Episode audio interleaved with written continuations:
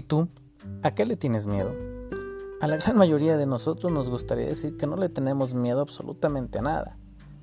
Pero en realidad todos los tenemos. Algunos muy ocultos y nunca revelamos ante nada ni nadie aquellos temores. Otros salen a la vista de inmediato. Somos muy evidentes mostrando nuestra incomodidad y ese temor ante las cosas. Pero, ¿acaso nosotros nacemos predispuestos con estos miedos?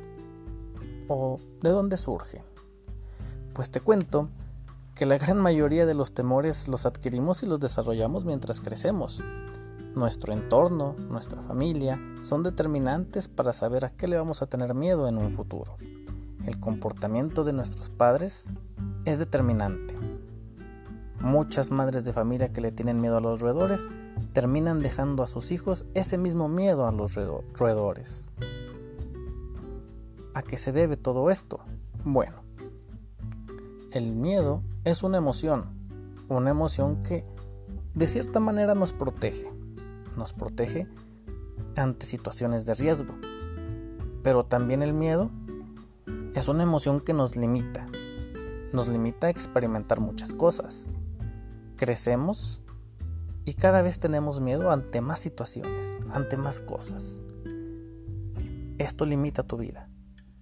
Esto te detiene. Quizá no te deje llegar a la felicidad. ¿Y por qué dejamos que esto suceda? ¿Por qué permitimos que el miedo nos invada en ciertos momentos?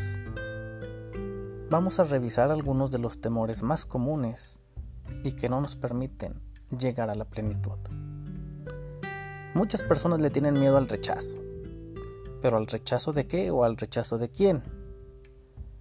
En realidad una persona que es importante en nuestra vida nos va a rechazar. La verdad lo dudo mucho. ¿Tú has rechazado a alguien importante en tu vida? Lo dudo. Es difícil hacerlo. Entonces, si te das cuenta, tu círculo afectuoso nunca te va a rechazar. Las personas que en verdad te quieren van a estar para ti. Y las personas que no te quieren no tendrían por qué importarte. ¿Por qué le vas a dar importancia a alguien que no está contigo?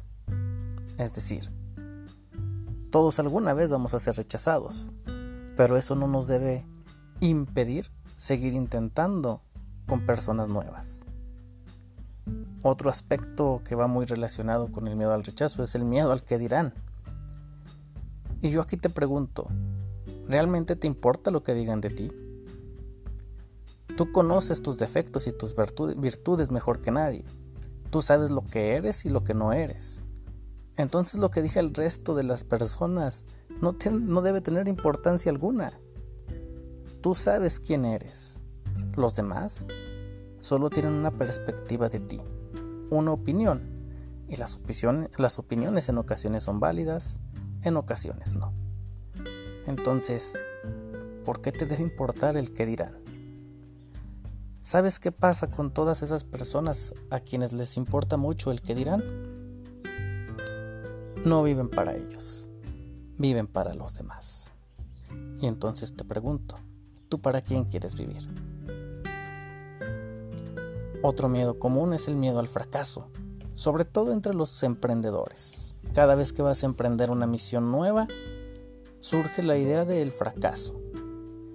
Intentar un negocio nuevo, intentar una relación nueva incluso, intentar cosas nuevas, nos da miedo. Pero, ¿por qué no intentarlo? Digo, si algo tenemos ya ganado, es que quizá no nos vaya bien.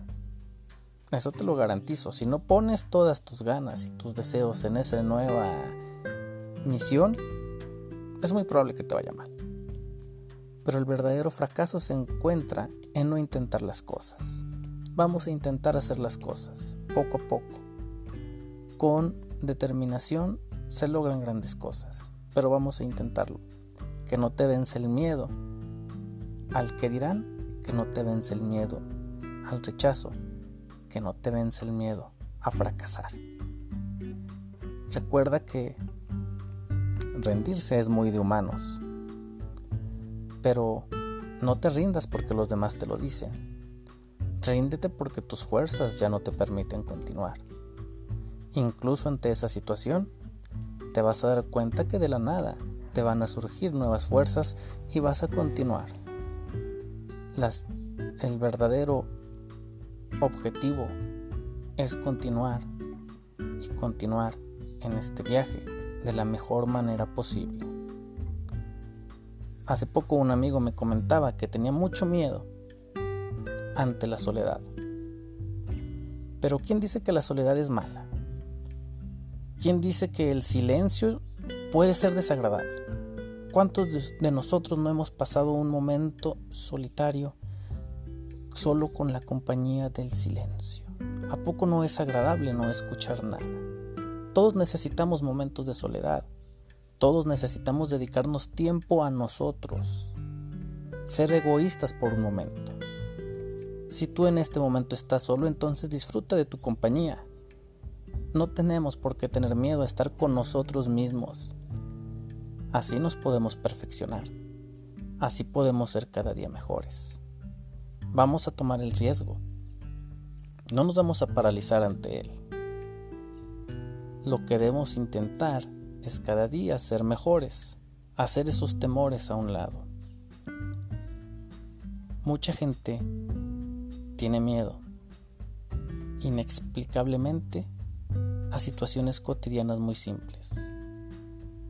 Recuerden que el miedo está para protegernos del peligro, no está para impedirnos ser felices. Que tengan una excelente tarde.